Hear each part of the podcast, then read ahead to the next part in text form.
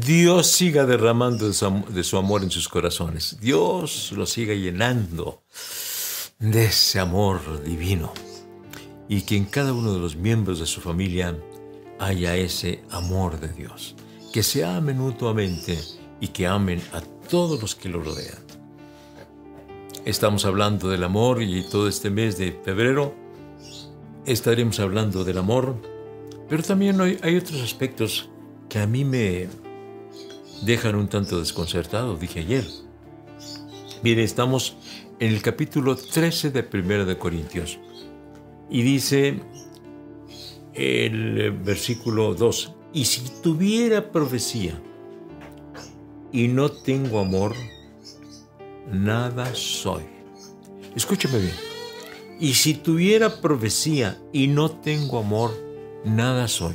O sea, puede ser un profeta y no tener amor. Y además, si no tiene amor, nada es, aunque diga que es profeta. He escuchado a algunos que les gusta mucho profetizar. Dios me dice que tú dentro de un año vas a ser muy próspero y vas a tener estos negocios y los otros. Dios me dice que dentro de un año ya vas a tener una criatura, le dice a una mujer. Y Dios me dice que y les empiezan a, entregar profecías.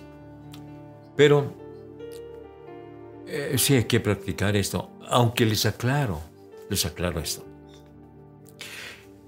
Cuando hablamos de profecía, no solamente se trata de acontecimientos futuros, porque gran parte de los creyentes, cuando se habla de profecía, se piensa en acontecimientos futuros. Un profeta no solamente habla de acontecimientos futuros, sino también de pasados y de presentes, porque un profeta es el que habla en nombre de Dios. Un profeta es el que habla en nombre de Dios. Puede hablar acerca de lo pasado, acerca de lo presente o acerca de lo futuro. Pero el punto es este. Si tú tienes profecía, pero no tienes amor, o sea que eso es lo que a mí me deja desconcertado, pero si lo dice la palabra de Dios, es cierto, que puede ser un profeta, pero no tener amor, porque hay profetas un poco eh, fuera de foco, como aquel Balaam que le, le habló a la burra, la burra le tuvo que hablar, imagínense, estaba tan, tan fuera de, de lugar que la burra le habló. Entonces, puede ser tú un profeta y sin embargo no tener amor, o sea que Puedes carecer de muchas cosas, pero lo que no puedes carecer es de amor, del amor de Dios. Pues eh, te pueden admirar mucho por ser profeta, por ser predicador, por ser alguien que habla de las cosas de Dios, pero puede darse el caso que no tengas amor. Y ese es mi llamamiento ahora para mí mismo y para todos los que predicamos. ¿Por qué? ¿Por qué predicas? Eh, si predicas eres un profeta. O sea, un profeta habla en nombre de Dios. Se espera que estés hablando de la palabra de Dios. Pero sí, lo que quieres es solamente el reconocimiento, que digan, ay, qué buen predicador, qué bien predicó, hermano, y que tú te llenas de, de, de vanidad. Ten mucho cuidado, ten mucho cuidado. De lo que debes llenarte, debemos llenarnos, es del amor de Dios.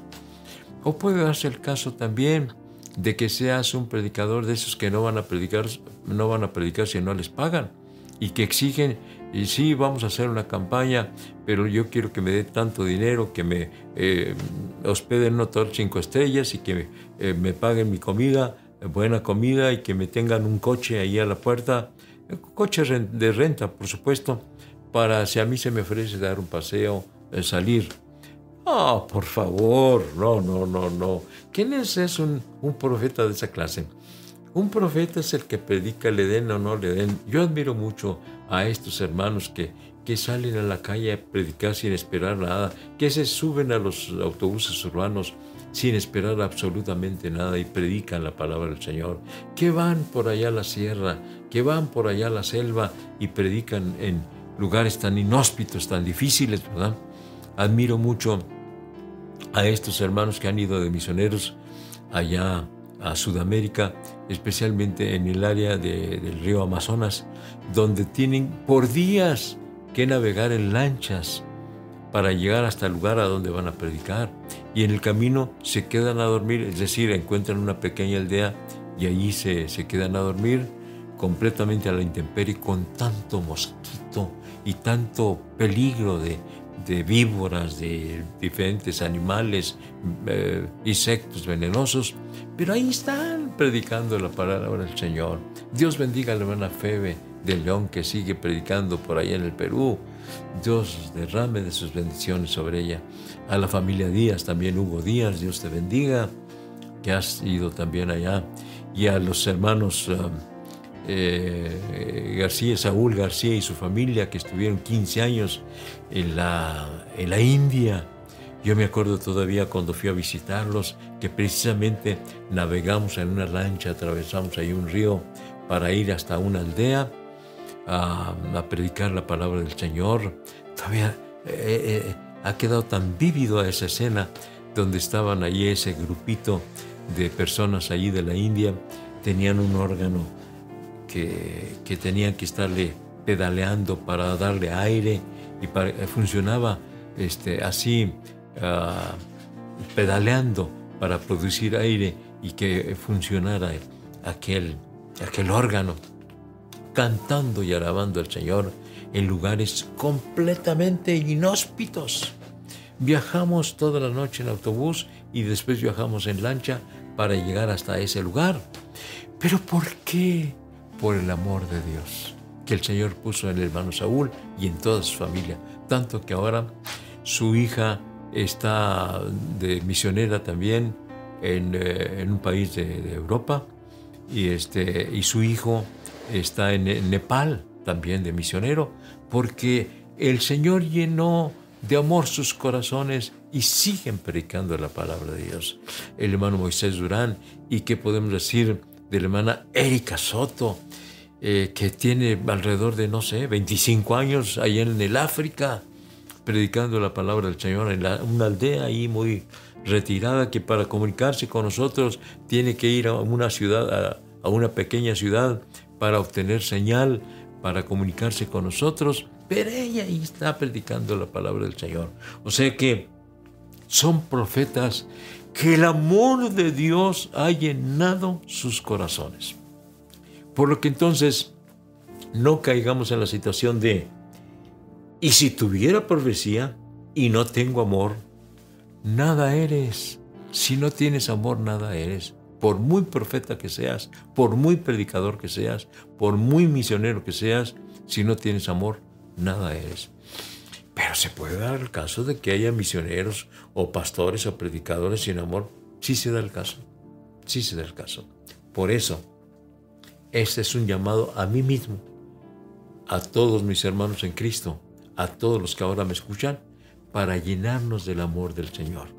Tenemos profecía, qué bueno que tengamos profecía, pero sin dejar el amor. O sea, que el amor es absolutamente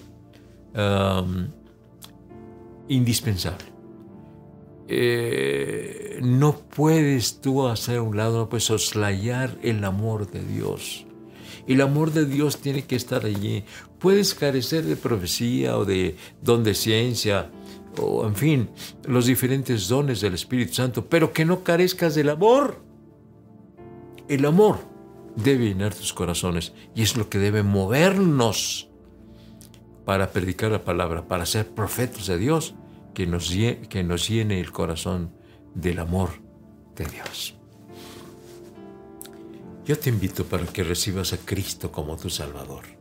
Estamos aquí ya por cerca de un año, todos los días, predicando la palabra del Señor, porque deseamos que usted que está escuchando este, esta reflexión entregue su vida al Señor Jesucristo y le diga, Señor, sí, soy pecador, me entrego a ti, confieso mis pecados y te recibo en mi corazón como mi único y suficiente Salvador. Vamos a orar en este momento. Padre Santo, vengo ante tu presencia rogándote por quienes no han recibido no te han recibido como su Salvador personal. Sálvalos, perdónalos, transfórmalos, cámbialos, hazlos nuevas personas. Y que el amor tuyo llene sus corazones. En tus manos nos encomiendo, Señor. Gracias, mi Dios. Amén.